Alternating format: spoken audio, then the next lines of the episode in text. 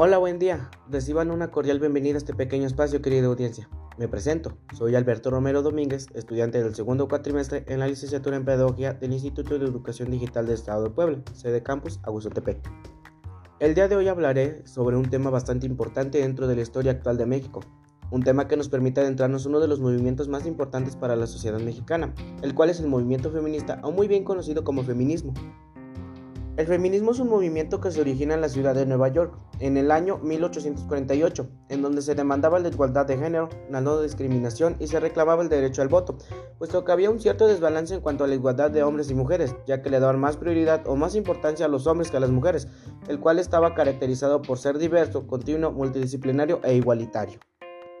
En México, el feminismo se origina a finales del siglo XIX y principios del siglo XX, puesto que a las ventajas sociales que vivían las mujeres es lo que más causó una problemática social, y es en Yucatán donde surge el primer movimiento feminista, en el cual se buscaba reivindicar temas educativos y sociales.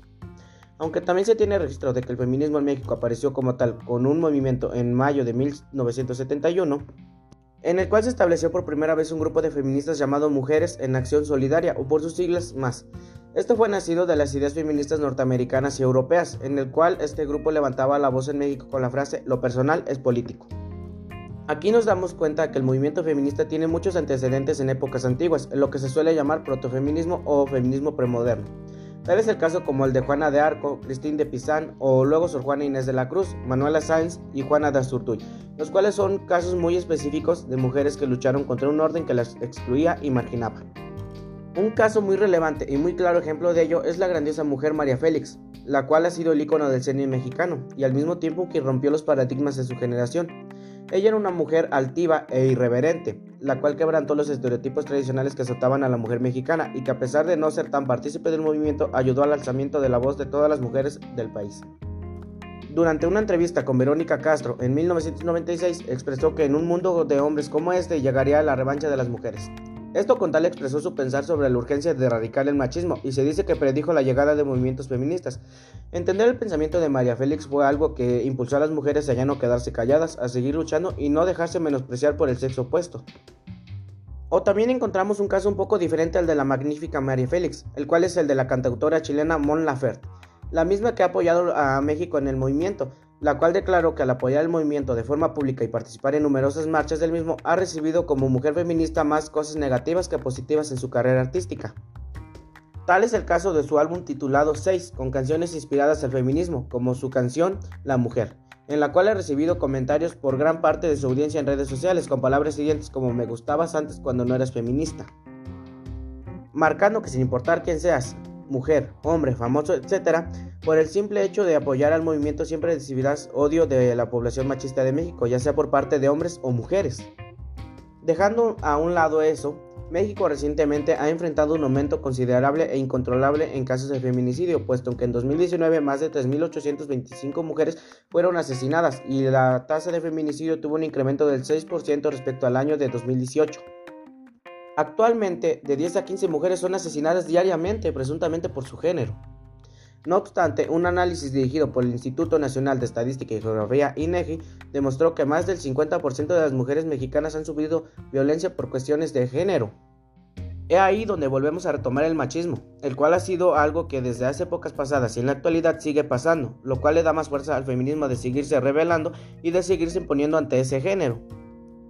El actual y pasado gobierno mexicano no ha ofrecido razones potenciales, planes proactivos o procesos ni ninguna solución en relación con el incremento considerable de feminicidios.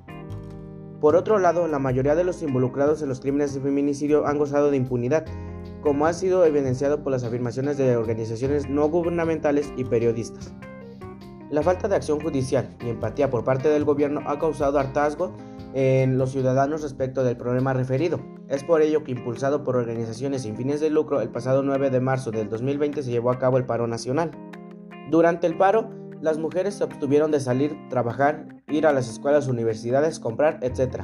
Y el principal objetivo del paro fue crear conciencia sobre el valor que las mujeres tienen, ya que representan el 52% de la población nacional aportando al país desde una perspectiva económica, laboral y operativa.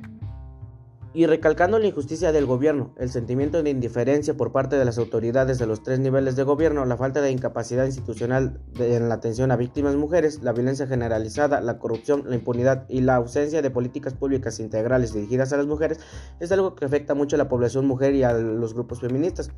Por ello, no es menor que hoy tenga tanta relevancia que se unan a este movimiento y así visibilizar la importancia de la mujer en los diferentes ámbitos de la vida social. Nunca nada se ha logrado sin acciones de la revolución, sobre todo tratándose del feminismo. Para finalizar, querida audiencia, cabe mencionar que en mi opinión los logros del feminismo como movimiento son incuestionables y lo han llevado a instalarse como un actor protagónico en la política cotidiana. E incluso algunas autoras argumentan que se ha convertido en uno de los principales referentes de la muy reciente modernización política.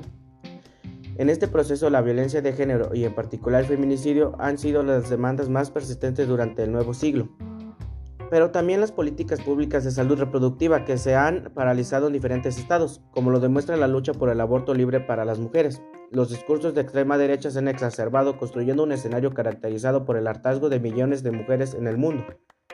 El poder usar pantalón, votar, practicar en deportes, trabajar y otros son los derechos que ha conseguido el movimiento feminista en México y en el resto del mundo.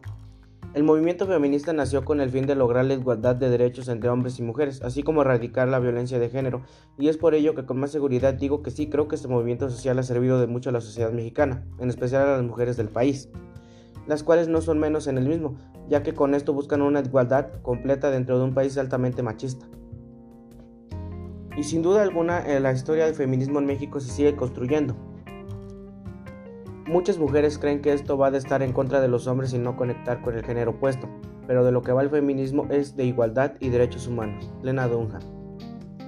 Esto es todo por el día de hoy, mi querida audiencia. Me despido de ustedes dando gracias por su gran atención y deseándoles un buen día. Nos vemos en otro podcast.